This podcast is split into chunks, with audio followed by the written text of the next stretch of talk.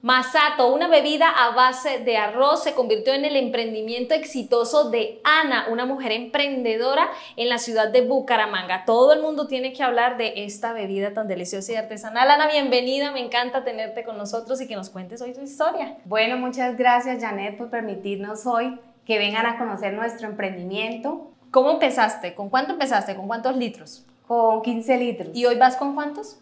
Estamos 40 litros diarios.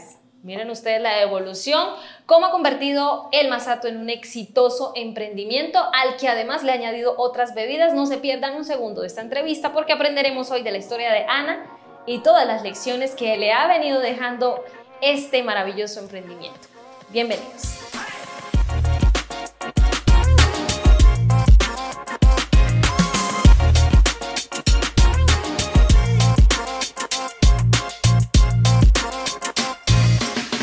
Macaret nace por un gusto y placer de acá de Santander. Eh, a mi esposo le encanta el masato y él dijo un día, haga masato, quiero masato, ¿usted sabe hacer? Y yo le dije, sí, me han enseñado, vengo de una tradición donde hacen chicha, guarapo, masato, pues vamos a hacerle.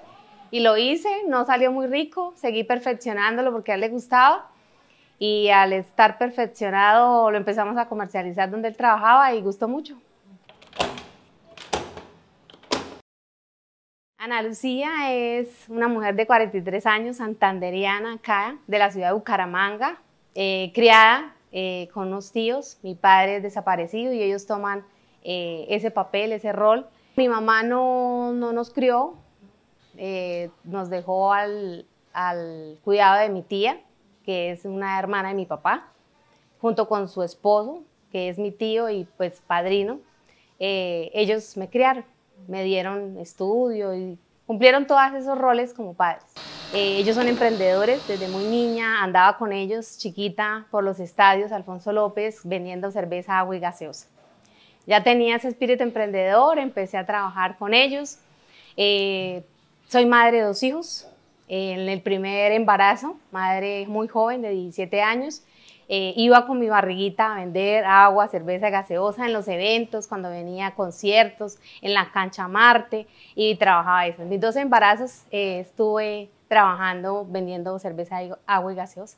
De 15 años me llevaron a Bavaria porque mis tíos fueron muy buenos vendedores de Bavaria y le daban mercancía a ellos y ellos tenían como premios, como unos incentivos.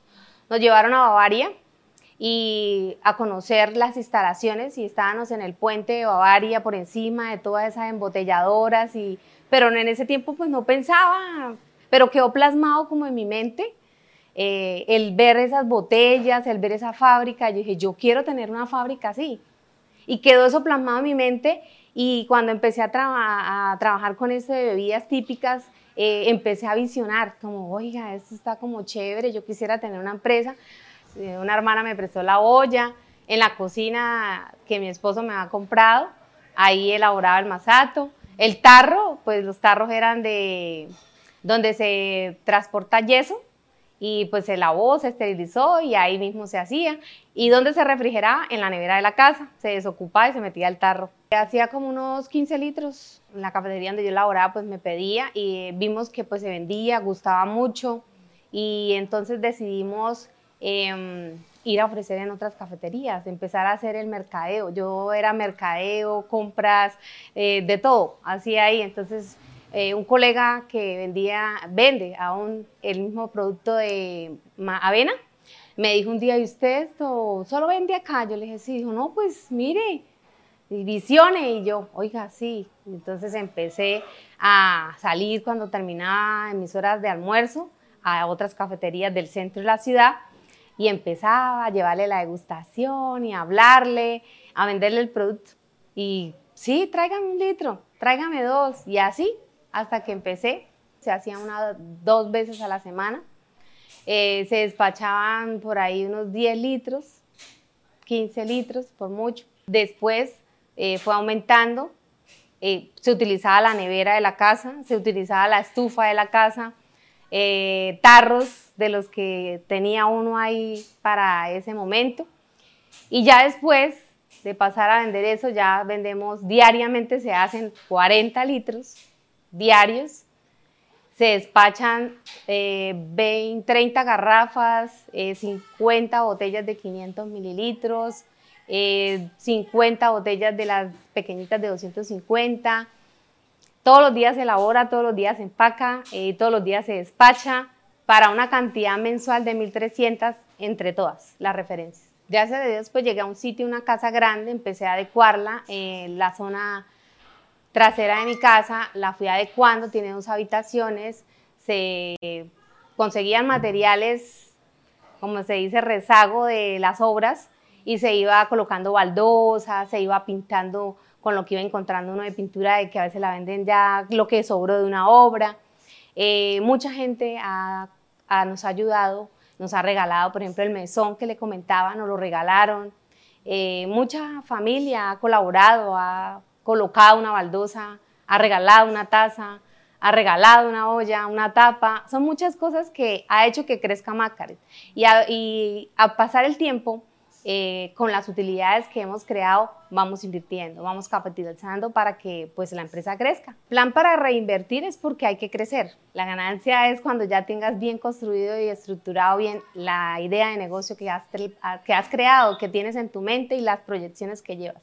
He comprado agitadores que son para mezclar, he comprado más ollas, he comprado insumos, eh, garrafas, botellas, porque eso cuando empiezas a crecer empiezas a visionar a comprar todo el por mayor y ya no una ollita de 10 litros, sino de 40, de 80 litros.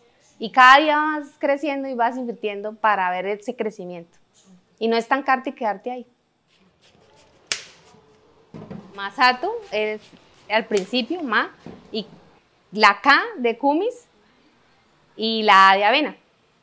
Y TH es Dios proveerá, que es de Giret. Anteriormente se llamaba Macayiret, se modificó, se arregló para que fuera, tuviera más recordación y la gente pudiera pronunciarlo mejor. Entonces se llama Macaret. Ahora es Macaret sin quitar el, el final de Giret para que sea Dios proveerá. Al momento de crecer, pues eh, tú empiezas a generar empleo. Entonces ya tenemos una persona que nos colabora, ella trabaja medio tiempo y la idea es eso, seguir generando empleo. Yo soy de familia de pescadores.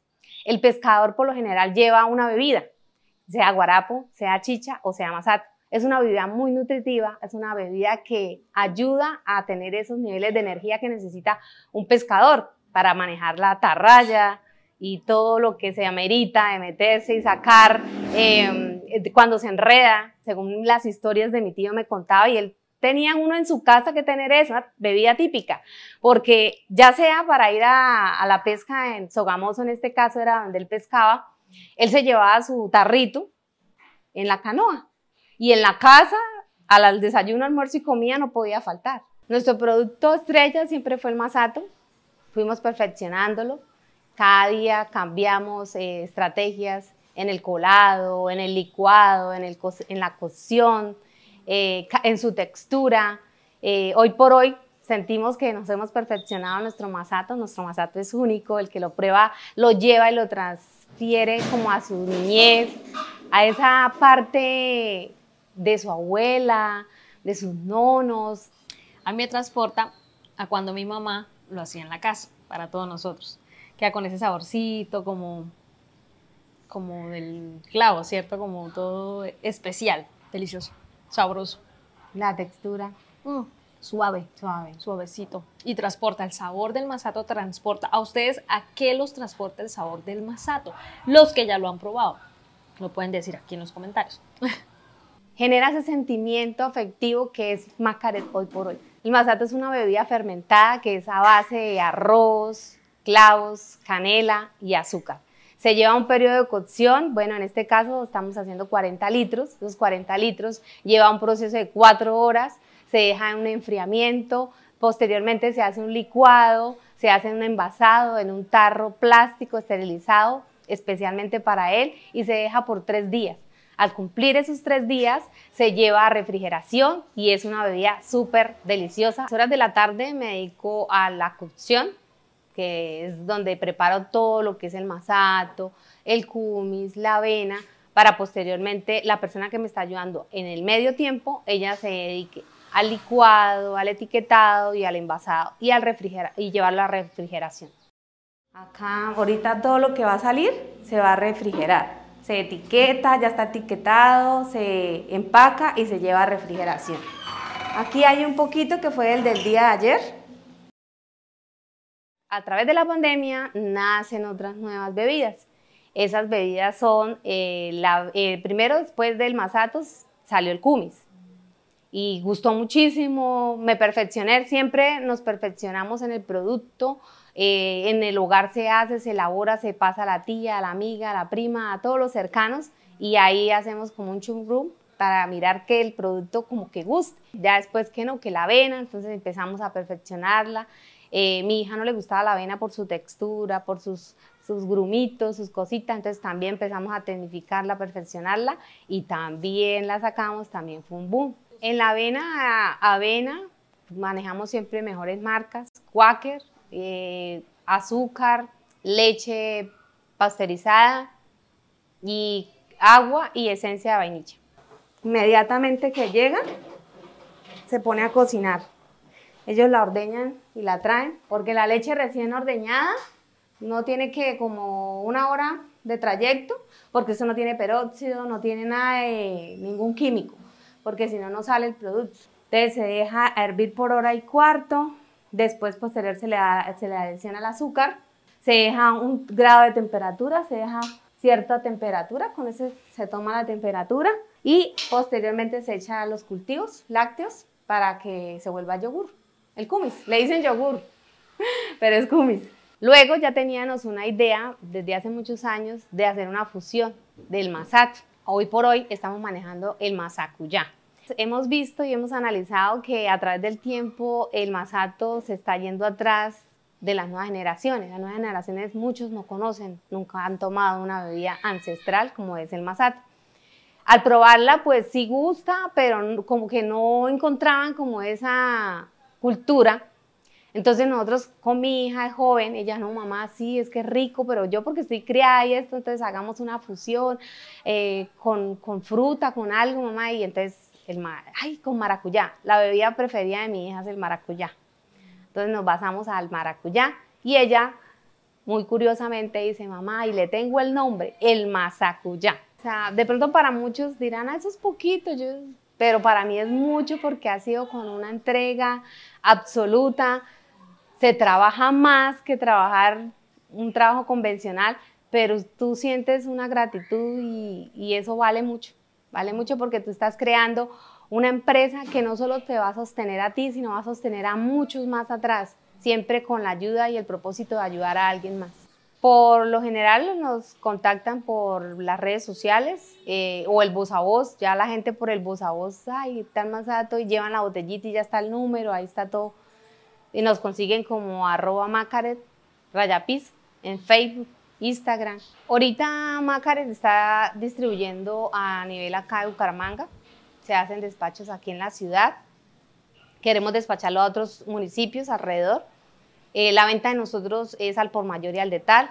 Al por mayor nos contactan en nuestras redes sociales, nuestro número y al, eh, también al Detal también nos pueden hacer pedidos, que es otras referencias. Nosotros nos consiguen mucho nuestros productos en cafeterías de la ciudad de Bucaramanga. Ellos venden, sí, venden diferentes presentaciones, ya sea la venta vaso a vaso, ya sea la venta personalizada de 500 ml, de 250 ml. Como lo quieras, lo puedes conseguir en alguno de los puntos que están acá en Bucaramanga. Consejo a todas las mujeres es que la mujer tiene un don, un don de hacer de todo, pero siempre, si tú quieres emprender, enfocarte en algo que te apasione. Tiene que haber pasión. Para mí la palabra que representa Macaret es pasión. Tienes que amar lo que haces. Y cuando tú amas lo que haces, todo sale. No es rápido, porque todo tiene un proceso. Entonces, eso le daría a esas mujeres que siempre estén eh, amando lo que hacen. ¿Qué le dirían a los emprendedores? Primero, fe, humildad. Hay que tener fe, humildad y hay que tener una disposición en los procesos. Porque como emprendedor debemos empezar a, organizar todo sin saltarnos al éxito. porque muchos cometemos el error de saltarnos al éxito y por eso vemos que se quiebran o no siguen, no continúan. Y tener un amor por eso que tú haces, que cada vez lo perfecciones mejor, lo destaques de la demás competencia. Eh, cuando tú ves el producto, Ana, y cómo ha ido evolucionando ya los pasos que has venido dando tú, ¿qué sueñas? ¿Cómo te proyectas? Bueno, en el momento estamos acá en Bucaramanga y la idea es irnos a otros municipios, a otros departamentos, a otras ciudades y, ¿por qué no?, a otros países. Esa es la idea, ir mejorando nuestro producto estéticamente y que nuestro sabor trascienda a varias generaciones en otros países. Muy bien. Felicitaciones. Muchas gracias, Jané, a usted. te felicito, ¿verdad? Porque sé que tras de todo esto hay mucho trabajo y que tú tienes una visión muy grande, sobre todo que quieres generarle empleo a mujeres y eso me parece admirar. Porque pues entiendo tu proceso, lo que nos acabas de contar, pues de toda la lucha que has tenido desde pequeña y hoy que quieras eh, transmitirle eso a muchas mujeres como de, de que sí se puede, siento que eso es de admirar. Siento que más allá de todo el producto, eso tiene mucho y complementa mucho tu historia y es de admirar, de verdad que sí. Siento que eres un ejemplo para muchas mujeres también, de que sí se puede salir adelante.